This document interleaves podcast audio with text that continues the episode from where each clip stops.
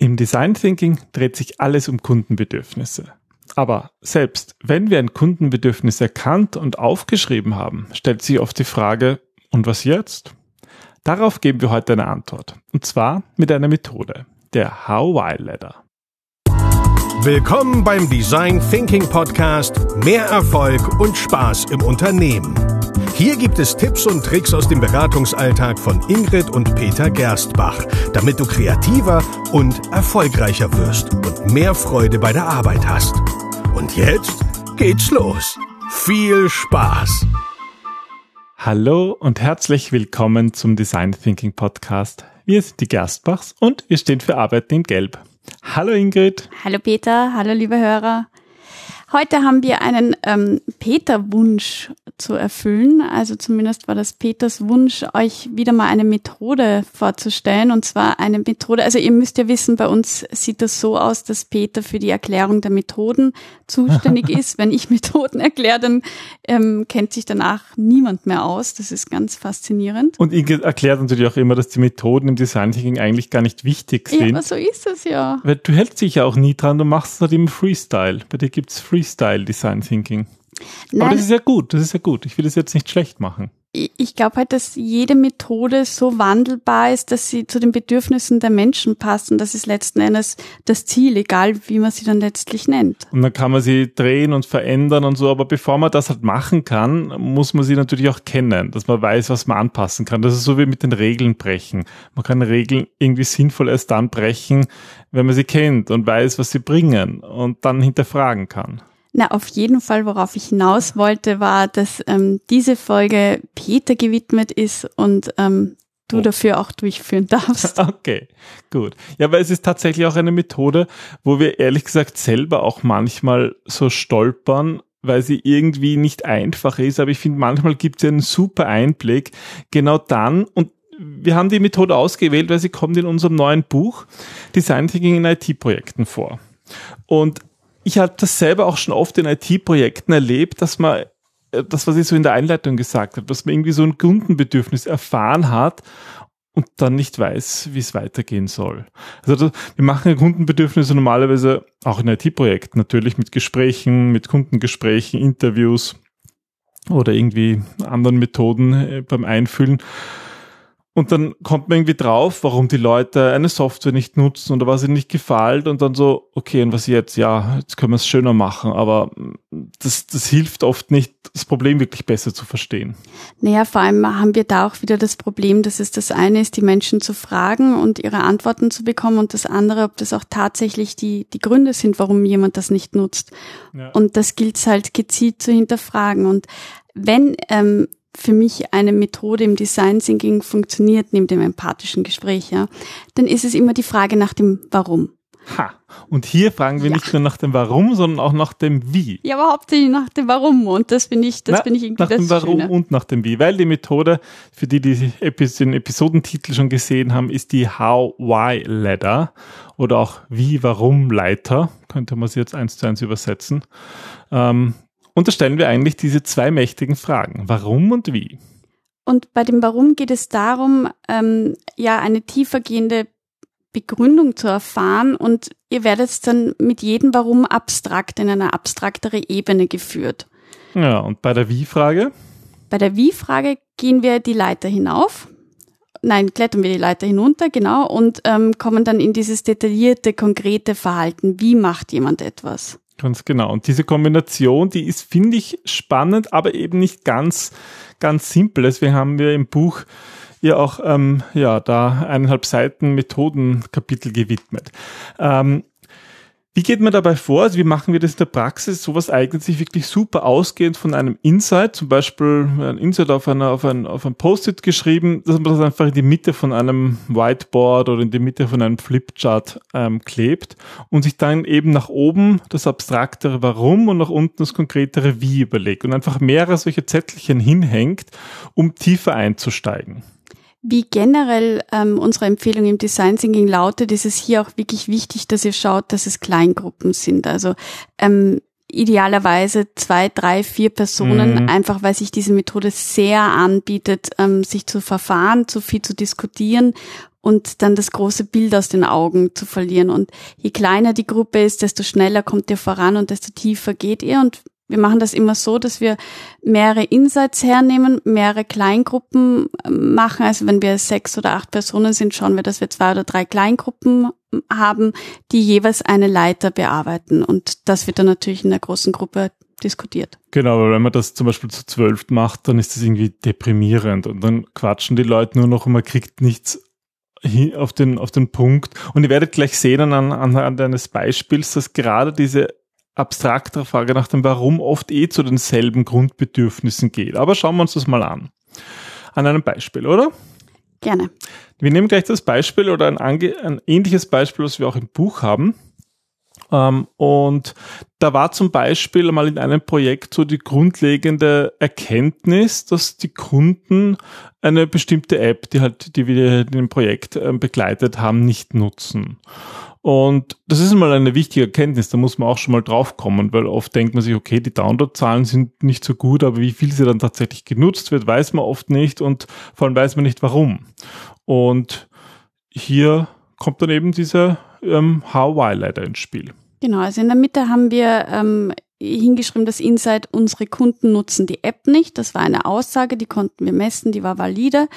Und ähm, dann gehen wir mal ähm, hinauf in das, warum nutzen unsere Kunden die App nicht. Genau, und da ist es halt so, das kann man dann nur noch oder meistens äh, zumindest nur noch mit qualitativen Gesprächen, Interviews herausfinden. Und ein Pfad, da kann man jetzt mehrere, mehrere solche Warum-Pfade aufmachen. Ein Pfad wäre zum Beispiel, die Bedienung ist zu kompliziert. Das kann man jetzt annehmen, dass man einfach sagt, aha, warum? Na, es ist ja so kompliziert. Aber im Design Thinking sollten wir das natürlich wirklich mit qualitativen Aussagen von Kunden, also sind ja auch Insights, Insights herausfinden. Dass wir wirklich wissen, okay, die Bedienung ist zu kompliziert. Ein anderes Warum war, sie bietet zu wenig Nutzen für die Kunden.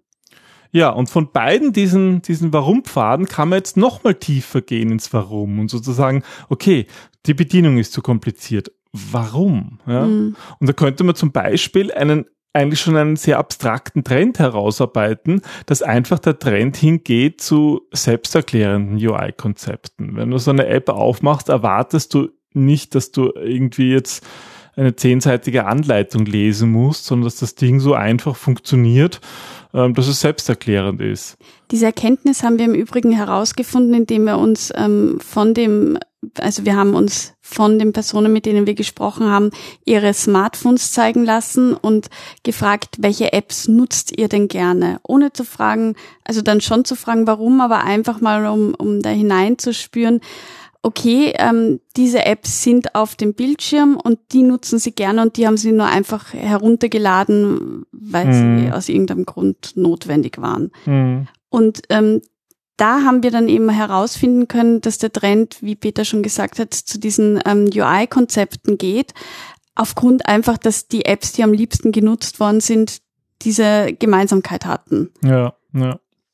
Und ähm, natürlich kann man dann auch was lernen aus dem, zum Beispiel über den Prozess, wie eigentlich überhaupt die App entstanden ist und wie wir dieses, dieses Insight, dieses, diese Vertiefung ha hatten, äh, dass die, dass die App zu wenig Nutzen für den Kunden bietet, haben wir uns halt gedacht, okay, warum ist das so? Ja, was liegt da eigentlich dahinter, dass sie zu wenig Nutzen bietet? Und auch da haben wir es uns wieder zeigen lassen. Also wir haben einen Kunden gebeten, dass er mit uns in die App geht, uns das einfach zeigt. Und was dann auffällig war, waren auch diese Grundgeräusche. Also ähm, bei der App musstest du dich permanent einloggen und das war immer so, äh, äh, schon wieder der Bildschirm. Äh. Und der hat das vielleicht vorher gar nicht benennen können, was jetzt das Problem war. Aber wir sind dann eben drauf gekommen, dass der schon richtig ähm, an, ähm, wie sagt man da jetzt schön, dass der richtig angenervt, also genervt war, ähm, dass er sich so oft einloggen musste mhm. und immer wieder rausgefallen ist. Und das sind auch Dinge, die man natürlich auch ähm, automatisiert erheben kann. Also gerade so Login-Schranken, wie viele brechen ab, also dass man so Trichter definiert und versucht herauszufinden, ähm, warum sich die Leute so verhalten. Und wir hatten ähm, aus der IT auch jemanden mit dabei, was einerseits gut war, andererseits schlecht bei den Befragungen, weil da auch wieder das Problem war, wie so oft beim Prototyping, dass man einfach in die Erklärungsnot kommt. Also jemand gibt dir ein Feedback und wir nehmen das Feedback sehr oft sehr persönlich und beginnen ja. mit Erklärungen, warum, warum das, so das jetzt so ist. Ja. Und bei der IT ähm, muss ich jetzt zugeben, ist das sehr, sehr häufig, dass die dann versuchen zu so erklären. Rechtfertigungsdrang und, kommen, ja. Weil natürlich alles auch oft ganz valide technische Gründe hat, warum es so ist, aber das hilft halt nicht dem, Nutzer. Kunden, ja. ja. ja, manchmal hilft es halt auch dem Nutzer, wenn er versteht, warum etwas so ist, aber da muss man eh überlegen, wie kann man das irgendwie umgehen, dass der Nutzer trotzdem glücklich ist. Und ein Problem war eben, was wir draufgekommen sind über diese Warum-Leiter, dass die App nicht aus der Kundensicht gedacht worden ist, sondern die ist halt schön programmiert worden, war super sauber und ähm, der Quellcode alles toll, aber sie haben halt zu spät oder gar nicht den Kunden mit einbezogen. Ja, und ganz ähnlich, wie man nach oben gehen kann und sozusagen immer diese Warum-Frage stellt, kann man auch nach unten gehen. Und nämlich sogar, ähm, sogar von den, von den bestehenden Elementen. Also sozusagen die App wurde nicht aus Kundensicht gedacht, Kundensicht gedacht. Und wie hat sich das gezeigt? Das hat sich gezeigt, dass sie zu wenig Nutzen bietet. Und wie hat sich das gezeigt? Dass die Kunden die Apps nicht genutzt haben. Also man geht dann sozusagen von diesen Kärtchen weiter oben durch die Wie-Frage, äh, oder wie hat sich das gezeigt, nach weiter nach unten. Und wie bei einer Leiter geht ihr da auch wirklich Schritt für Schritt und solltet halt, wie bei einer Leiter, nicht mehrere ähm, Stufen auf einmal nehmen, weil sonst kommt sie ins Rutschen. Und das ist da ganz, ganz wesentlich, dass ihr da wirklich sauber bleibt und Schritt für Schritt nicht zu abstrakt, aber auch nicht, also es ist, es ist ein Balanceakt. Da gibt's irgendwie keine, keine kaputten ähm, Elemente, also sozusagen, wenn ihr auf das Brett drauf tretet, dass ihr da durchrutscht oder dass es abbricht, sondern da geht es wirklich darum, Schritt für Schritt langsam diesen ganzen Prozess zu durchdenken und im Idealfall immer wieder Feedback holen, immer wieder nachfragen, um da einfach sauber zu bleiben. Ja, und so hat sich zum Beispiel gezeigt, dass sich aus dieser Grundaussage, dass die Kunden die App nicht nutzen, dass es unterschiedliche Wie-Antworten gibt. Zum Beispiel, ja, dass, dass ähm, die, die Firma halt kaum Rezensionen auf diese App bekommen hat. So haben sie überhaupt gesehen, dass die Kunden die App nicht nutzen. Oder dass sie viel zu wenig Downloads pro Monat hatten. Also sie haben sich eine gewisse Zahl vorgestellt und die war halt weit unterschritten. Ja, oder zum Beispiel, dass die App nur mal installiert wird, kurz angeklickt und dann wieder rausgegangen sind. Das war zum Beispiel das Problem mit dem Login. Wenn man sich irgendwie gleich am Anfang irgendwo einloggen muss und noch nicht einmal sozusagen Vertrauen in die App bekommen hat, dann führt das dazu, dass die Leute sie einfach wieder löschen. Und da sieht man auch, dass man diese einzelnen Elemente dann verbinden kann und so ein bisschen eine Geschichte erzählen kann. Und darum mhm. geht es ja auch bei Bedürfnissen. Wir wollen diese Bedürfnisse ja konkret machen. Und da gibt es viele Methoden, die uns dabei helfen. Sei es eine Customer Journey oder eine Persona eben, oder eben auch so eine How-Why-Ladder, damit wir diese Bedürfnisse irgendwie aufschreiben, dass wir sie konkret machen, dass wir sie benennen. Und jetzt bitte zu den Hard Facts. Wie viele Teilnehmenden, wie lange und was brauche ich als Hilfsmittel? Hm, okay, also ich würde sagen, als Hilfsmittel reicht eigentlich irgendeine Wand. Also das kann jetzt ein Online-Whiteboard sein, das kann ein physisches Whiteboard sein, das kann ein Flipchart sein, da geht es jetzt eigentlich alles ganz gut aus. Okay.